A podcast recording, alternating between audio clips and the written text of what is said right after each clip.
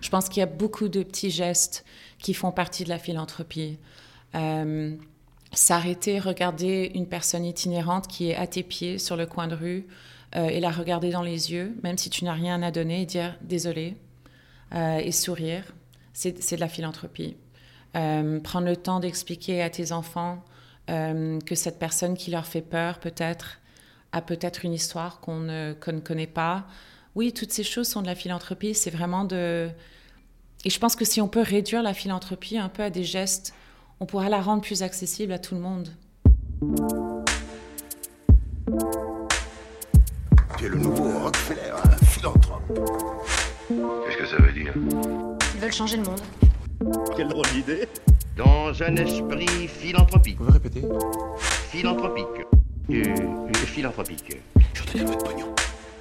Et finalement, quand beaucoup de gens aujourd'hui me disent Mais comment fais-tu pour avoir cette humanité? Eh bien, je leur réponds très simplement je leur dis C'est ce goût de l'amour. Ce goût, donc, qui m'a poussé à me mettre au service euh, de la communauté, à faire le, don, le don de, soi. S'emparer d'un mot qui porte l'amour de l'humanité comme message, en saisir tout le sens et la complexité en toute simplicité, découvrir des hommes et des femmes qui s'engagent, écouter leurs histoires et enchanter le monde avec authenticité, Bienvenue dans Philanthropio, le premier podcast francophone qui raconte la philanthropie et dans lequel je vais à la rencontre de ceux qui la font. Partons à la rencontre d'une femme hors du commun qui œuvre à démocratiser la façon de faire du bien, un événement à la fois. En véritable citoyenne du monde, elle maîtrise couramment le langage universel de l'humain, fait de relations, d'empathie, de sourire, et cherche à le transmettre par le canal philanthropique. Parvenant à faire résonner le mot design d'expérience comme un leitmotiv, elle a complètement réinventé le modèle des événements organisés par des tiers au profit des organismes de bienfaisance. Fini les soupers spaghettis et les soirées de quilles sans saveur expérientielle. Place à l'apprentissage sans avoir le sentiment qu'on nous enseigne quelque chose et au rendez-vous avec l'autre en oubliant le mot autre. Bienvenue dans l'effet papillon de We Do Something Montréal, une organisation avec un petit budget mais un grand impact.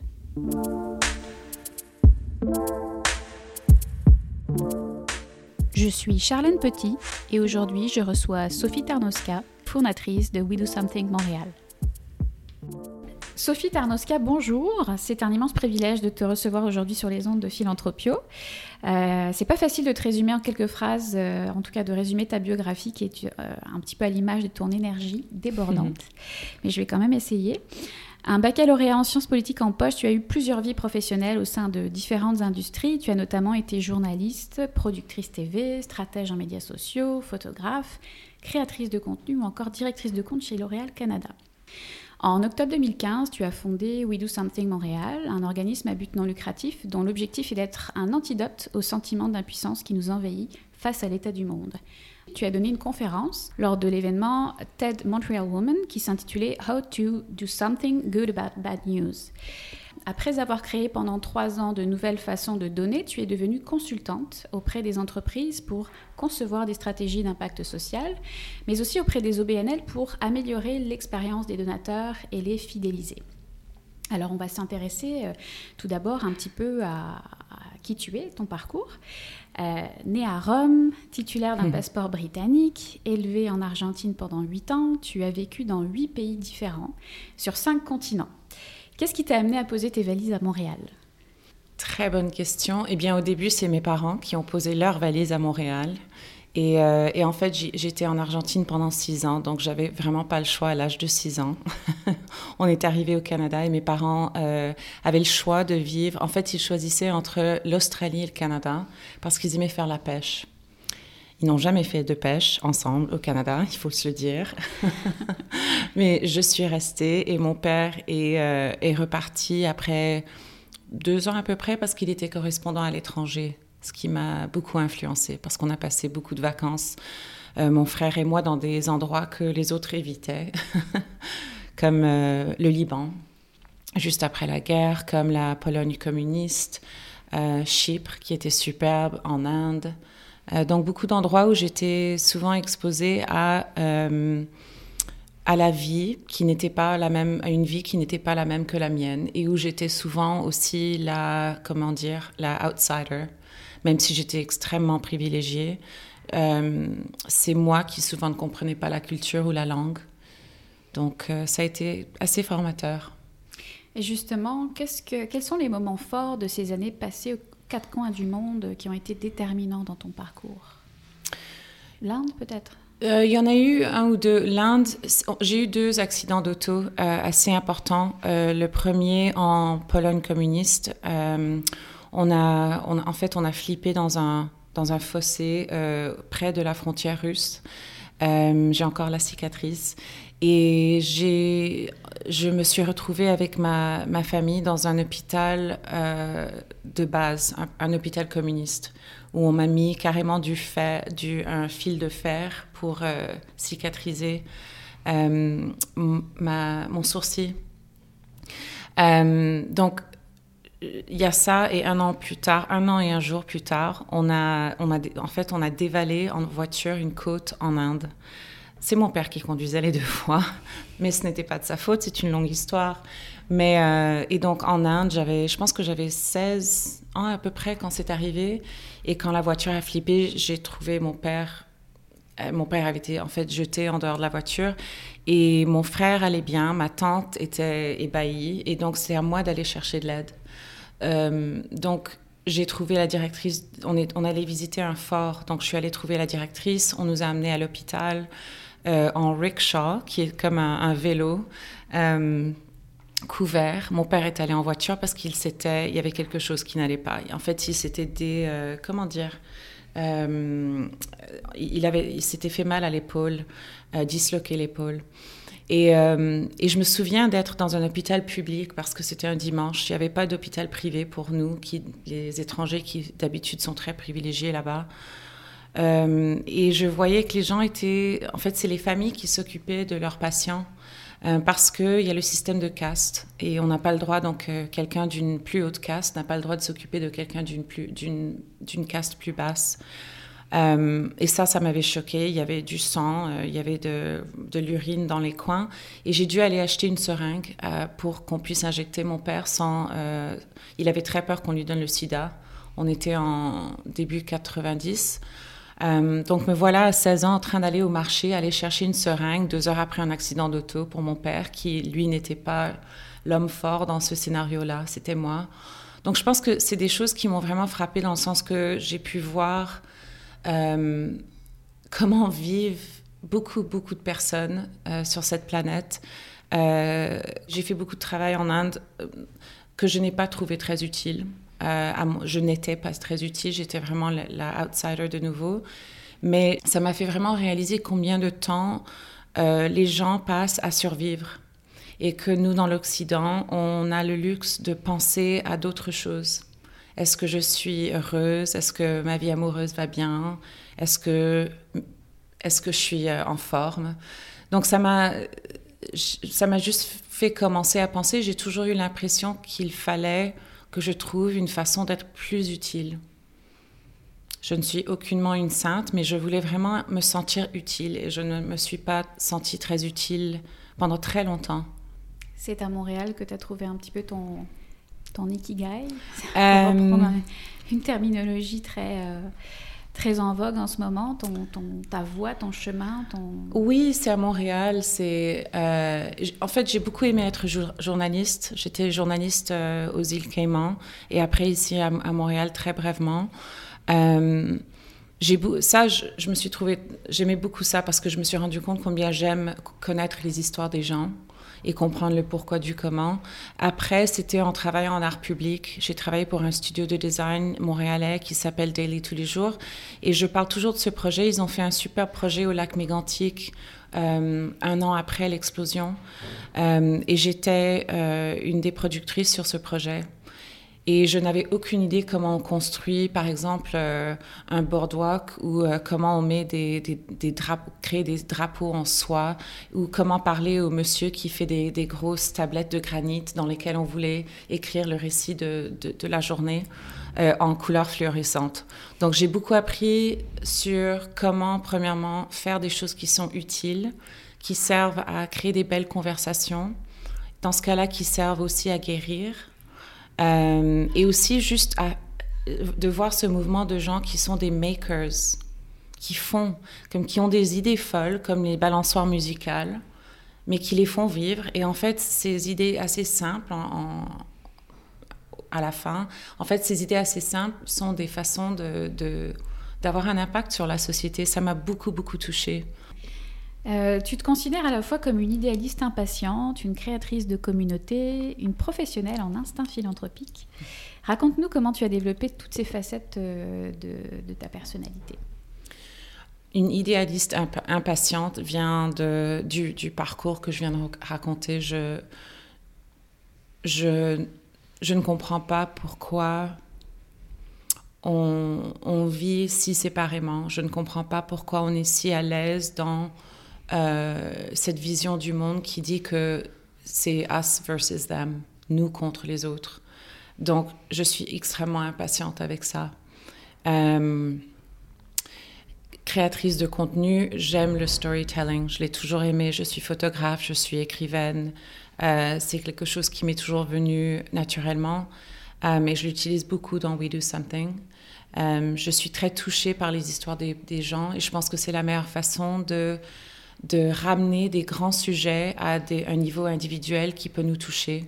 Et aussi, encore plus important, euh, le storytelling sert à, euh, à nous donner la permission de ne pas savoir, d'être curieux, d'admettre qu'on ne comprend pas pourquoi euh, il y a un taux de, de, suicide autochtone si élevé ou pourquoi on a tant de demandeurs d'asile. On a le droit de ne pas le savoir, mais souvent on n'a pas l'occasion de poser la question. Euh, je ne sais pas quelle était la troisième chose. Professionnel en instinct philanthropique, c'est peut-être. Euh, je pense qu'on y arrivera plus tard, mais c'est plutôt que je, je, Oui, je pense que ça, ça, arrivera au début de We Do Something. Je voulais vraiment changer la philanthropie. Je veux encore la changer. Ok. As-tu vu passer euh, dernièrement l'article de la journaliste Diane Bérard pour le journal Les Affaires? Comment mm. j'ai découvert que je suis protopiste? Alors, en le lisant, j'ai pensé à toi. Rapidement, pour ceux qui nous écoutent, Diane y évoque une conférence de Dan Rosengard à laquelle elle a assisté à C2 Montréal, l'événement d'affaires international du commerce et de la, créativité. Et ce dernier a dit Je ne prône pas l'utopie, je prône la protopie. Donc, qui est une traduction libre de Diane faisant référence au mot protopia qui nous vient du futurologue Kevin Cayley. Alors, le protopiste croit que demain peut être meilleur qu'aujourd'hui pas parfait, mais juste meilleur, et il vise de petits changements. Sa démarche est orientée vers un but pouvant conduire à des essais et erreurs. Est-ce que tu considères être une protopiste? Je dirais absolument. Absolument. Je pense que la première phrase le résume. Demain peut être mieux qu'aujourd'hui, meilleur qu'aujourd'hui, absolument. Euh, oui. Parfait. On va rentrer un petit peu dans ce que c'est que We Do Something Montréal. Comment tout ça a démarré? Alors, We Do Something Montréal est issu de. Je me rends compte qu'il y a eu beaucoup d'influences, beaucoup de différentes influences. Euh, une, des, une des premières, et, comme je l'ai raconté, mon background en. En fait, tous ces, ces, moments que j'ai passés dans d'autres pays. Euh, j'ai aussi vécu en Irlande où, au moment où euh, il y avait beaucoup d'immigrants africains et j'ai j'avais beaucoup d'amis irlandais et euh, j'ai entendu beaucoup de racisme. Ça m'a beaucoup frappé. Euh, mais concrètement, c'était vraiment euh, un, moment de, de, déception, en fait, de réaliser que nous étions tous très, très, très touchés par la crise des réfugiés, mais que la seule façon que nous pouvions démontrer combien on était touchés, c'était de montrer euh, les articles et les vidéos que nous consommons, que nous consommions euh, en les mettant sur Facebook ou sur nos Instagram. Et on était en fait devenus non des, des, en fait, des supporters de ceux qui vivaient ces moments, mais en fait des consommateurs de ceux qui vivaient. Et ça me dégoûtait. Euh, j'en avais vraiment marre des hashtags, j'en avais vraiment marre de voir encore une photo d'un bateau qui coulait. Euh, et le soir de la noyade de Aylan Kurdi, le jeune euh, réfugié syrien de 3 ans, j'ai écrit à mes amis en disant I'm doing something, même si je ne savais pas exactement quoi. Euh, mon frère et ma sœur sont moitié libanais et ils ont passé du temps à Damas pour apprendre l'arabe. Je viens d'une famille étrange. Et ils avaient des amis qui avaient conçu une idée qui est à Londres, qui s'appelle le Syrian Supper Club. Et donc chaque mois, ils ont euh, quelqu'un fait un souper, n'importe qui peut faire le souper. Euh, et l'argent qui est levé va à des, des organismes euh, soi-disant grassroots en Syrie, qui sont souvent des amis des organisateurs. Et j'aimais bien cette idée de, de mêler l'agréable, un souper, à une cause importante. Et donc, ça a vraiment commencé avec cette, ce moment de on parle beaucoup de, de, rage. Euh, je ne sais pas quelle est la traduction de juste anger. Peut-être que c'est trop fort, la rage. Mais c'est ce qui m'est arrivé dans le fond de mon estomac. J'en ai marre. Alors j'ai décidé de faire un souper et donc euh, j'ai vendu 50 billets à des étrangers, à des amis. J'ai trouvé un appart. C'est une amie qui est maintenant mon amie mais que je ne connaissais à peine. Euh, j'ai appelé les marchés, les supermarchés Adonis, la famille. J'ai trouvé leur nom, euh, leur numéro à travers une, amie libanaise. J'étais vraiment déterminée. On nous a donné les assiettes, les chaises, tout. Et mes amis et moi, on cuisiné un mésé syrien. Mais l'idée pour moi était vraiment de, On aurait pu juste donner l'argent, mais c'était vraiment ce que je ne voulais plus faire. Euh, et c'est vraiment de là que, We Do Something est venu pour tous ceux et celles qui en ont marre de, de, presser un bouton sur un site web, euh, pour ceux qui n'ont pas le temps d'être bénévole ou de rechercher comment être bénévole, euh, et pour ceux aussi qui n'assistent pas à des soupers bénéfices ou qui assistent mais qui se disent mais je ne rencontre jamais la communauté que je soutiens.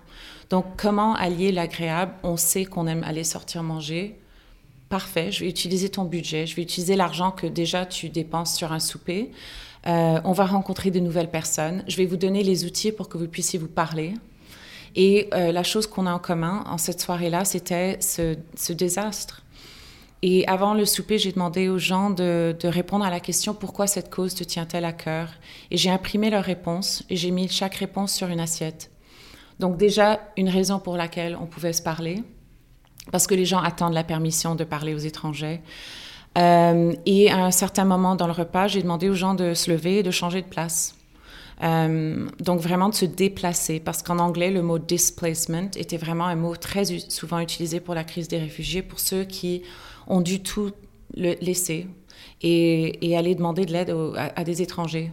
Donc levez-vous, prenez votre assiette, prenez votre verre de vin, allez vous asseoir à côté d'un étranger. C'est notre petit moment de, de de connexion avec ces personnes qui souffrent. Et on a levé euh, vers 3500 dollars et ça a été euh, doublé.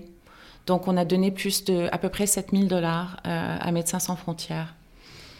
Et ça, je l'ai appelé Eat and Do Good, mange et do good. Et donc tous nos événements s'appellent Danse et do good, Cuisine et do good, Bake and do good. L'idée de vraiment allier ce qu'on aime faire et que ce soit facilement qu'on puisse facilement aussi faire du bien à quelqu'un d'autre.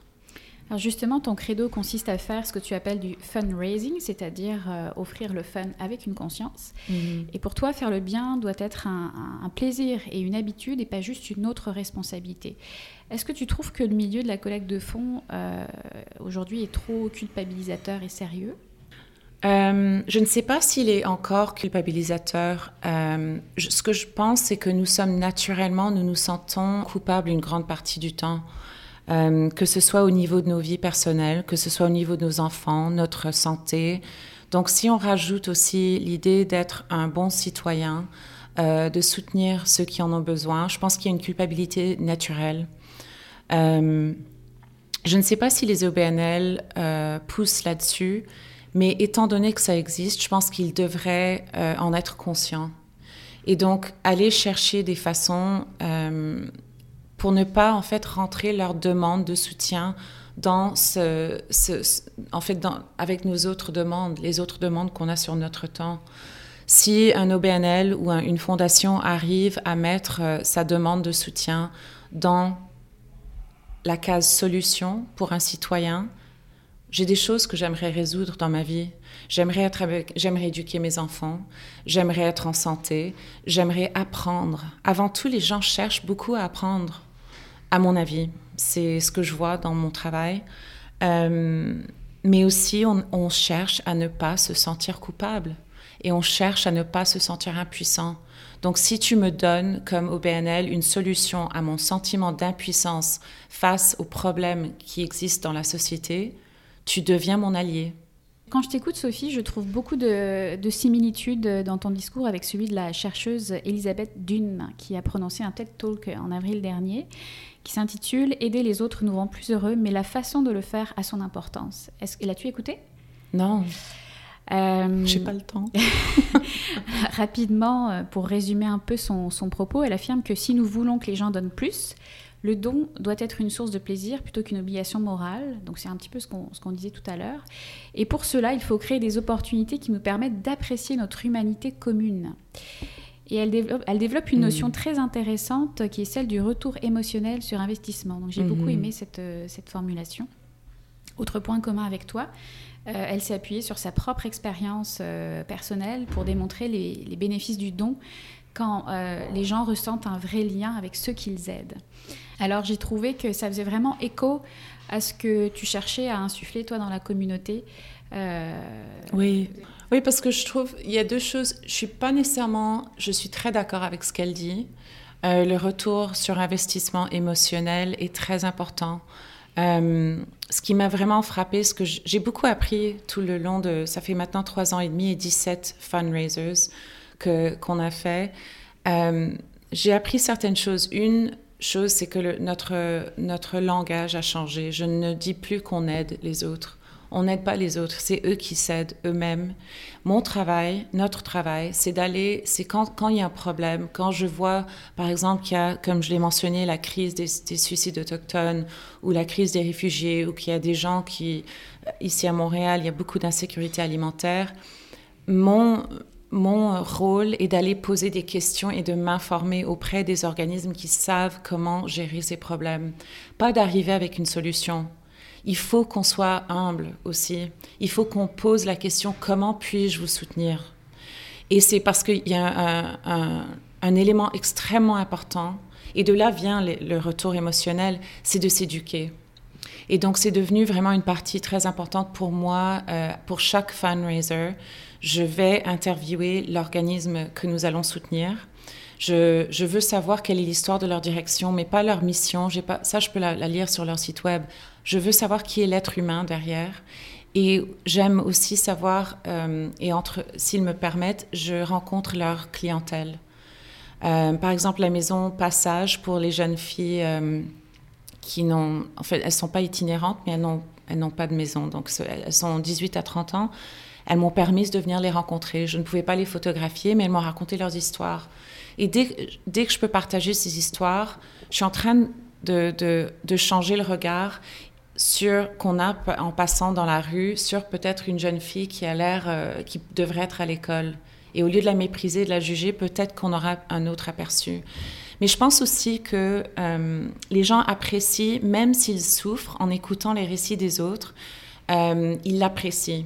Ils ont connecté avec quelqu'un, ils ont eu le, privilège d'écouter leur histoire. Quand j'ai fait une soirée au Lawrence, on était 75 personnes dans un, super resto pour euh, soutenir une conférence qui a lieu chaque année, Dialogue pour la vie, qui est la seule conférence que j'ai pu trouver qui est gérée par des, autochtones pour contrer le suicide. Six personnes ont parlé de leurs histoires. Euh, et, c'était vraiment difficile parce que mon, mon, rôle est vraiment de gérer la soirée. Des moments de joie, de plaisir, de parler, de bien manger et des moments d'écoute et des moments d'interaction. Et quand j'écoutais toutes ces histoires, je me disais, mais ça va être trop lourd. Personne ne va revenir à une, une de mes soirées. Mais en fait, c'était une des soirées les plus puissantes. Et les gens étaient tellement touchés d'avoir eu le privilège, comme je l'ai dit, d'écouter ces histoires. Donc voilà le retour émotionnel. Et je pense que la, il y a un côté moral.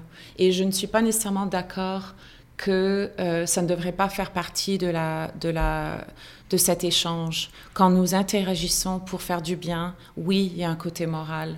Il n'y a pas le tu devrais. Je n'utilise jamais le mot should. vous devriez venir. Je n'utilise pas des mots comme sous-privilégié. Une communauté sous-privilégiée, je dirais, c'est des enfants dans un quartier où le taux de décrochage scolaire est très, très haut. Parce qu'il y, a beaucoup plus de détails, c'est des êtres humains. Euh, Sophie, euh, Tu es ce qu'on pourrait appeler une façonneuse d'altérité. Je m'explique. Tu crées des moments qui sont plus que de la philanthropie, on vient d'en parler. Tu connectes les individus entre eux de manière à les sortir de leur propre réalité pour se frotter à celle de l'autre. C'est pourquoi tu invites toujours les bénéficiaires de tes collègues de fonds. De quoi as-tu été témoin lors des rencontres entre les donateurs et les bénéficiaires? Euh, Dès qu'on connecte les gens, ils s'entraident.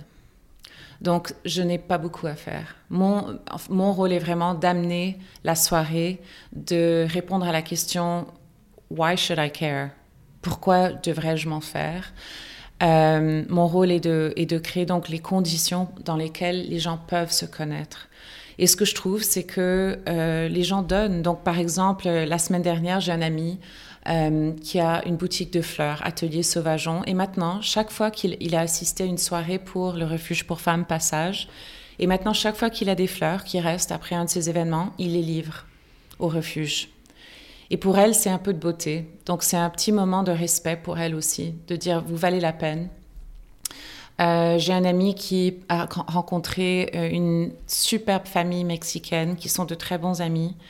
Euh, lors d'un brunch, Brunch et Do Good, pour la résidence YMCA. Et il leur a offert les, en fait, tous les meubles d'un appartement qu'il allait maintenant vendre. Et donc, il n'avait plus besoin des meubles parce qu'il avait loué. Donc, eux ont reçu un appartement entier de meubles.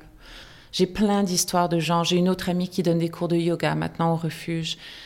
Avant tout, ce qui m'intéresse, c'est que nous changions petit à petit notre image de l'autre pour qu'un jour, on n'ait plus besoin de ce mot.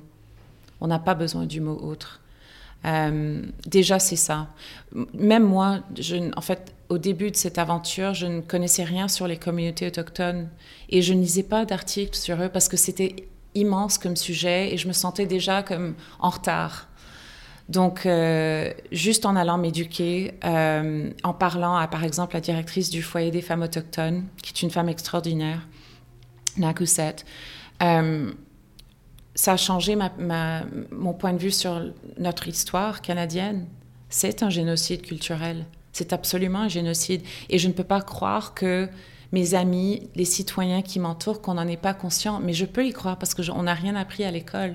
Mais maintenant, je lis les articles. Donc pour moi, tous ceux qui ont assisté à un certain souper sur un certain sujet, j'espère que ça ouvrira leur esprit, qu'ils liront un peu plus, qu'ils expliqueront à leurs amis qui ne comprennent pas, qu'ils seront plus curieux, c'est des mini, mini efforts, mais je pense que c'est comme ça qu'on change. C'est comme ça qu'on peut être, comment dire, proto, proto, protopiste. Protopiste. Un événement à la fois. Un événement à la fois.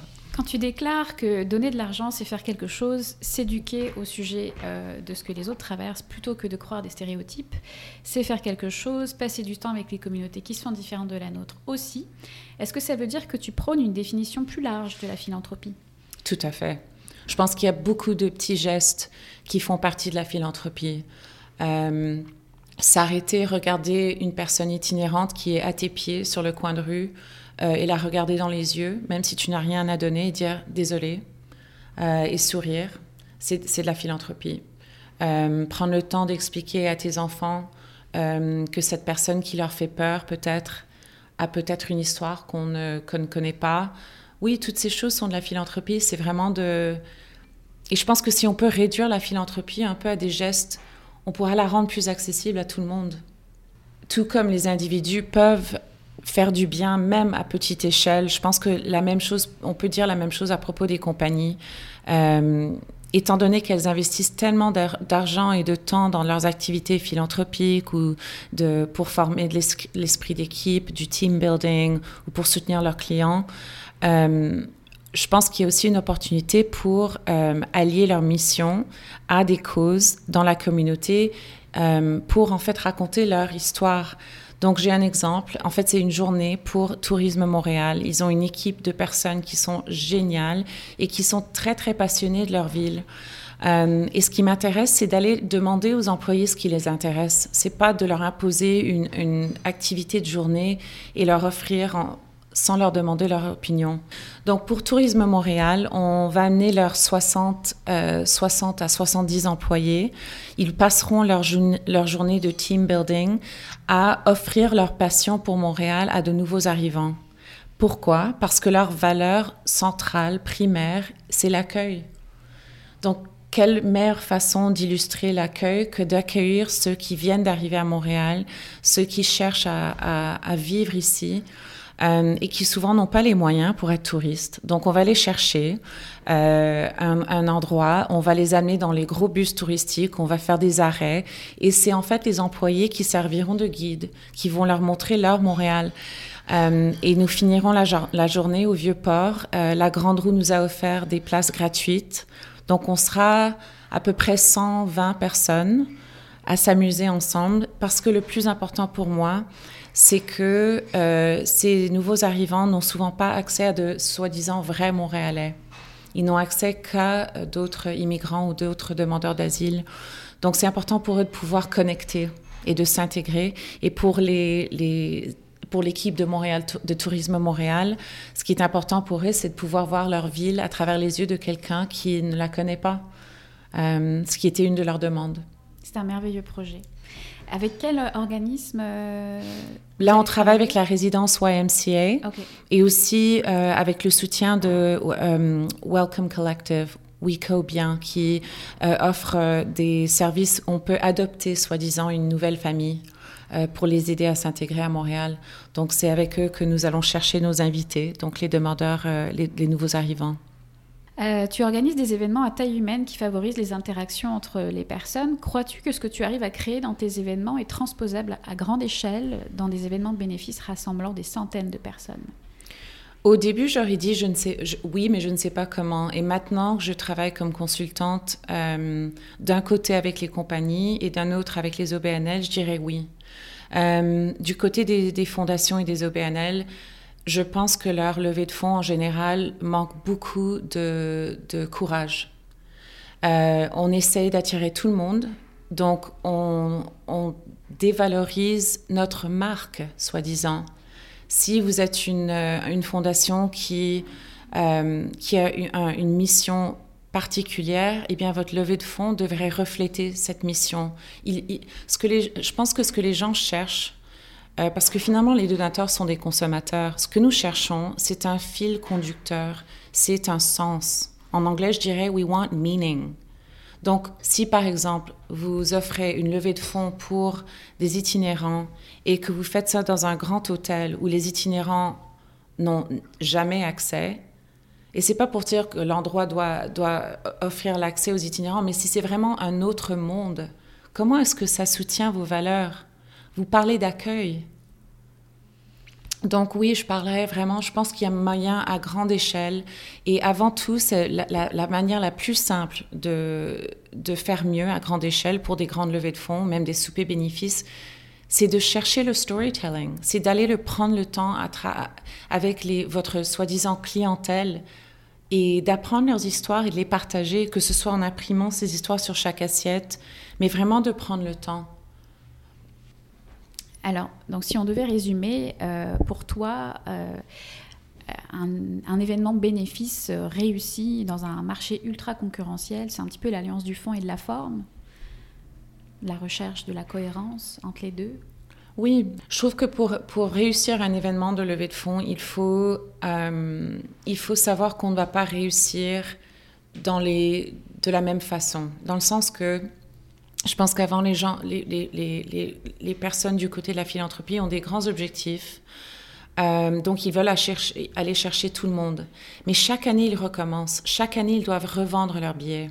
Et donc, dès que tu offres encore un cocktail dînatoire, un 5 à 7 où les gens sont debout, ils tiennent leur petit canapé, leur bouchée dans une main, leur verre de vin dans l'autre, ils sont pas posés, ils n'ont pas l'occasion de vraiment avoir des conversations qui vont, euh, qui vont les toucher. Et c'est ce qui nous touche qui nous ramène. Donc si vous voulez aller chercher autant de jeunes gens d'affaires, super, vous y arriverez peut-être cette année, mais chaque année, vous allez recommencer. Si vous, par contre, allez chercher une soirée qui peut-être a un peu plus de sens, qui a peut-être une, approche qui est plus originale, peut-être vous irez chercher moins de personnes, mais vous allez développer votre mission de manière concrète, cohérente, et les gens sauront euh, à quoi s'en tenir. Et l'année prochaine, ils en parleront à leurs amis. Ce sera moins difficile de vendre les billets. et moins difficile de faire passer euh, votre, votre message. J'ai une, euh, une personne, un organisme qui m'a dit qu'ils font leur 5 à 7 chaque année et que euh, souvent personne n'écoute la personne qui, qui parle de son histoire personnelle. Mais c'est non. Pour moi, c'est absolument choquant. Ça veut dire aussi qu'eux ne prennent pas contrôle de leur soirée. Il faut aussi que tu aies quelqu'un qui facilite la soirée, qui ait le courage d'arrêter les conversations en ramenant la mission de l'organisme à un niveau personnel. Quoi que soit la mission de ton organisme, que ce soit une maladie que tu n'as pas ou que tu n'auras jamais, il y a des valeurs de base. Nous voulons être en santé, nous, avons, nous voulons rester euh, pertinents dans la, dans la société. On peut ramener tout à une euh, on peut ramener toute valeur ou toute mission à euh, un niveau personnel pour que les gens nous écoutent. Mais il faut oser. Euh, justement, as-tu déjà assisté à un ou des événements bénéfices qui t'ont marqué par leur design d'expérience? Il y a un groupe que j'aime aux États-Unis, il faudrait que je cherche le nom, c'est une femme qui s'appelle Elizabeth Gilbert. Et euh, elle fait quelque chose de vraiment sympa. Et leur mission est tellement la même que la nôtre que ça m'a beaucoup touchée. Son, elle dit La chose la plus courageuse que nous puissions faire, c'est de présenter les gens les uns aux autres. Et c'est vraiment ça.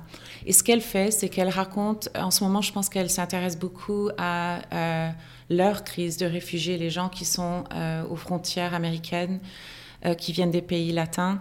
Et elle aide donc certaines familles en racontant des histoires personnelles de certaines familles qui ont besoin de soutien financier. Donc, ce pas des soirées, mais elle arrive à faire du storytelling à travers son site web.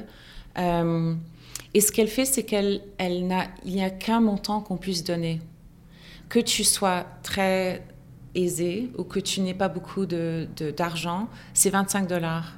Et ce que je trouve très beau là-dedans, c'est qu'elle a cherché un chiffre pour que tout le monde puisse le donner sans avoir à vraiment euh, demander conseil, par exemple, à son partenaire. Parce que si tu as ce moment de questionnement, combien est-ce qu'on peut... Ah, j'aimerais bien donner 200 dollars, mais il faudrait quand même que j'en parle à mon, à mon copain ou à ma copine. Mm-hmm. Donc, elle démocratise et je trouvais ça très beau parce que ça revient à ce qu'elle essaie de faire sa mission, c'est de démocratiser l'accès à une meilleure vie. Donc c'est pas vraiment une levée de fonds, mais c'est une, c'est un, c'est cohérent. Justement, toi, pour chacun de tes événements, tu instaures plusieurs tarifs euh, mhm. de participation pour, je cite, rejoindre l'avocat qui roule en Tesla autant que l'artiste qui arrivera à vélo. Concrètement, comment tu fixes les prix? Euh, Bonne question. Je travaille souvent, si, c'est une soirée euh, dans un resto, euh, je parle avec le resto, je leur, on essaie de comprendre quels seront leurs frais. Souvent, ils donnent une partie de, de leur profit ou sinon, ils parlent à leurs fournisseurs pour baisser les prix. Donc, basé là-dessus, je crée trois prix. Euh, je pense qu'on les appelle généreux, très généreux. je suis un saint, un sainte, une sainte. et l'idée est vraiment juste d'aller au-dessus du prix de base du resto, mais quand même en restant dans des prix qui sont normaux pour euh, une soirée dans un resto. Donc, je, je dirais que c'est vraiment, euh, ça change chaque fois. D'accord. Mais c'est sous 100 dollars d'habitude, en dessous de 100 dollars. Alors, tu l'as mentionné tout à l'heure, depuis octobre 2015, tu as organisé 17 événements qui ont permis d'amasser plus de 75 000 dollars au profit d'une douzaine d'organismes. Euh, quels organismes ont bénéficié des collectes de fonds jusqu'à présent? Puis, quel bilan, autre que financier, tu pourrais faire après bientôt 4 ans euh, nous avons fait le. En fait, je pense qu'on a fait trois événements pour la résidence YMCA qui accueille les nouveaux arrivants et qui est un, lieu magique où les bénévoles sont souvent eux aussi des nouveaux arrivants. Euh, la Croix-Rouge, Médecins sans frontières, le Foyer des femmes autochtones, euh, Dialogue pour la vie, qui est la conférence de prévention de suicide autochtone. je passe partout, qui éduque les jeunes enfants euh, à Hochelaga Maisonneuve. Euh, qui d'autre? Le refuge Passage. Euh, on en a plusieurs. Et, ah oui, Native Montreal, Montréal, Montréal autochtone, Moisson Montréal. Plusieurs. Donc, ça, c'est de l'argent. Souvent, ce n'est pas de l'argent. Souvent, c'est euh, chaque année vers Noël, on fait euh, Bake and Do Good, cuisine et do good, où on loue une cuisine euh, dans, dans un supermarché et on invite les gens à venir faire leur gâteau de Noël, leur biscuit de Noël. Et l'argent qu'on lève à travers les billets soutient un organisme et les biscuits vont à la fête de Noël de leur clientèle. Donc nous l'avons fait pour Je passe partout, euh, pour acheter donc huit iPads euh, pour les euh, pour que les tuteurs de Je passe partout puissent aller voir les enfants chez eux après l'école et les aider en maths ou en toute, dans leurs études pour qu'ils aillent mieux. En fait, Je passe partout est un bel exemple parce que une compagnie m'a approché, Budge Studios, en disant nous avons de l'argent à donner, nous aimerons faire une, une soirée de team building pour notre, équipe et on aimerait donner, mais à une cause qui nous tient à cœur. Et eux font des applications éducatives pour les iPads, pour les enfants. Et donc j'ai trouvé Je passe partout qui utilise des applications éducatives sur des iPads pour aider les enfants. Et de là est venue l'idée vraiment d'aller euh, faire de la consultation auprès des compagnies parce que je me suis rendu compte que d'un côté, les compagnies maintenant, euh, les ressources humaines me, me disent souvent que euh, lorsqu'ils embauchent de nouveaux employés, la première question qu'ils posent, c'est que faites-vous pour la société? Quel, est, votre, impact, social, votre impact social? Euh, Et deuxièmement, euh, les compagnies investissent beaucoup de temps et d'argent dans le team building, donc bâtir de l'esprit d'équipe, donc les soirées d'appréciation pour clients, des activités philanthropiques à Noël. Mais souvent, ces activités sont mises sur le dos des ressources humaines qui ont beaucoup, beaucoup à faire. Et donc, c'est des opportunités parfois manquées dans le sens que ils soutiennent des organismes qui ne sont pas en lien à leurs valeurs ou à leur mission. Donc souvent, euh, et c'est des, des, beaux gestes, ça reste très important et ça a beaucoup de valeur, mais euh, je pense que les compagnies, c'est une nouvelle forme de storytelling. L'impact social est une nouvelle forme, de storytelling pour les compagnies. Et c'est un storytelling authentique. Si euh, tu es une compagnie qui, par exemple, euh, disons que c'est Airbnb et que leur valeur primaire, c'est l'accueil, le, logement, eh bien, la cause qui pourrait être liée, c'est l'itinérance. C'est un fil conducteur entre votre mission et la communauté qui vous entoure. Et, euh, et ça permet aussi de parler de, ce que vous, de qui vous êtes et de ce que vous faites, mais de manière plus authentique qu'une promotion qui se ferait euh, venez travailler chez nous, on est géniaux. Euh, donc je trouve que vraiment c'est le, le, futur, c'est vraiment d'allier les valeurs d'une compagnie à leurs actions et à leurs activités philanthropiques, team building, etc. C'est ce que j'essaie de faire. Dans Philanthropie, on s'intéresse au caractère réplicable des projets à l'échelle de la francophonie. N'as-tu jamais rêvé que d'autres grandes villes à travers le monde t'emboîtent le pas, dans le cadre, par exemple, d'une action concertée? Imaginons que We Do Something Montréal s'associe à We Do Something Paris pour lever des fonds en faveur d'une cause commune. C'est absolument un rêve. Oui, c'est un de mes rêves. Euh, j'admets qu'en ce moment, j'ai donc We Do Something, l'OBNL. Mon rêve, en fait, c'est que que We Do Something l'OBNL existe et qu'en même temps euh, We Do Something Consulting existe. Donc le côté privé euh, qui soutient les compagnies et, qui lie les compagnies à des, petits et moyens OBNL. Il faudrait que je le mentionne. Ce qui m'intéresse aussi, c'est de mettre l'attention sur ces petits et moyens OBNL et ces petites fondations. Souvent, les fondations ne sont pas petites, mais euh, dont on n'entend pas parler les, les, les non-Saint-Justine du monde qui sont géniales, qui font du beau travail, mais il y a tellement de personnes qui travaillent tellement fort dans les communautés et qui méritent aussi d'être soutenues et, euh, où on peut avoir plus facilement contact avec leur clientèle aussi et, apprendre. Euh, donc, ce que j'aimerais, c'est que le côté privé soutienne en fait le côté OBNL et que oui, qu'on puisse faire des, des projets à grande échelle.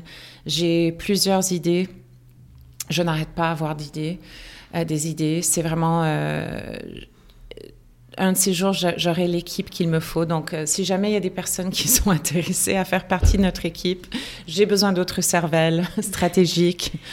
L'appel est lancé. voilà. Sophie, quel conseil as-tu envie de donner aux OBNL à partir de tes observations sur le terrain? Le plus grand conseil que je donnerais aux OBNL à partir de mes observations serait de se mettre à la place de leur donateur potentiel. Quelle est sa vie? Quel est son parcours? Qu'est-ce qui la tracasse? Euh, Qu'est-ce qu'elle a sur son assiette? Comment pourriez-vous aller la rejoindre là où elle est au lieu de lui demander de changer ses habitudes pour qu'elle vienne vous chercher? C'est vraiment ça, c'est de se mettre à leur place et c'est d'être plus cohérent. Euh, par exemple, de penser à la façon dont on communique. Il n'y a aucune marque au monde qui cible tout le monde ou qui y arrive. Et celles qui essayent de le faire sont celles qu'on aime le moins. Donc, il faut vraiment oser ne pas aller chercher tout le monde, d'être spécifique dans, notre, dans, notre, dans nos cibles. Euh, on va terminer cette entrevue par trois questions, euh, un petit peu plus générales. Euh, la première, quelles sont les personnes que tu admires le plus et pourquoi? Hmm. Je trouve toujours cette question très difficile parce que j'admire beaucoup de gens. Il y a une personne que je, dont j'ai lu le livre, Priya Parker. Il y a un livre qui vient de sortir qui s'appelle The Art of Gathering. Et elle travaille dans la résolution de conflits à grand niveau. Euh, et en même temps, elle a écrit ce livre très, très personnel qui parle de la façon dont on réunit les gens. Que ce soit un souper, que ce soit un baptême, que ce soit une conférence entre la Palestine et l'Israël. Et elle, elle, a confirmé beaucoup de mes instincts et elle va encore beaucoup plus loin dans le sens qu'on a le droit de, de créer des, des moments et d'avoir et d'appliquer des règles de demander quelque chose à tes invités. Euh, ce que je trouve très beau, c'est qu'elle ose créer des moments qui nous donnent euh, accès les uns aux autres. Donc je l'admire beaucoup, beaucoup. Euh, j'admire aussi vraiment les personnes avec qui je travaille. Honnêtement, il y a une femme qui s'appelle Thelma Nelson, qui est une Mohawk. Euh, qui a fondé Dialogue pour la vie, cette euh, conférence sur la prévention du suicide, qui travaille très fort, presque seule. Elle a une petite équipe quand même qui est géniale et qui euh, connaît l'histoire des Autochtones. Elle en est une, elle a vécu tout ce qu'il y a à vivre. elle et aussi Beatrice Deer, qui est une femme inoue même chose. Et c'est des femmes qui ne détestent pas, qui ne haïssent pas, qui ont toutes les raisons d'être, euh, de vivre les statistiques qu'on voit appliquées à ces communautés. Et elle a eu le courage de venir à Montréal, de sa communauté dans le nord du Québec, de venir chercher de l'aide, d'élever ses enfants avec amour, avec respect, d'être une leader dans sa communauté. Euh, elle, pose plein de photos, elle fait plein d'exercices et en même temps, elle, elle coud des superbes vêtements traditionnels et elle est musicienne. Il faudrait aller écouter The Beatrice Deer Band. Et c'est une personne qui est douce. Euh, et dans sa douceur, elle est forte. Donc c'est vraiment des femmes pour moi qui sont activistes. Euh, activisme, l'activisme a plusieurs définitions. Ce n'est pas toujours d'aller brûler son soutien-gorge euh, dans une démonstration. C'est aussi parfois ce qu'on dit, c'est parfois ce qu'on ne dit pas. Euh, donc ces femmes sont pour moi vraiment des, leaders, Thelma Nelson et Beatrice Deer, et des personnes qui, qui mènent par exemple. Deuxième question, quelle est la citation qui représente le mieux ce que tu souhaites transmettre au monde? Euh, j'ai deux citations que j'aime beaucoup. La première, c'est donc euh, la mère Teresa, euh, et je dois encore le dire, je ne me considère pas une sainte du tout, mais ça me touche beaucoup. Et ce qu'elle dit, c'est que si nous n'avons pas la paix, c'est parce que nous avons oublié que nous appartenons les uns aux autres. Et ça, je trouve ça extrêmement beau. et ça revient vraiment à cette idée de nous appartenons les uns aux autres, nous sommes tous connectés. La deuxième citation que j'aime beaucoup, c'est euh, Elizabeth Gilbert qui dit euh, La chose la plus courageuse que nous puissions faire, c'est de présenter les gens les uns aux autres.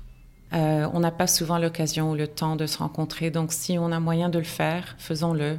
Présentons-nous les uns aux autres. C'est comme ça qu'on forme de nouvelles connexions. Dernière question. Est-ce que tu connais la collection d'ouvrages Dictionnaire amoureux? Hmm.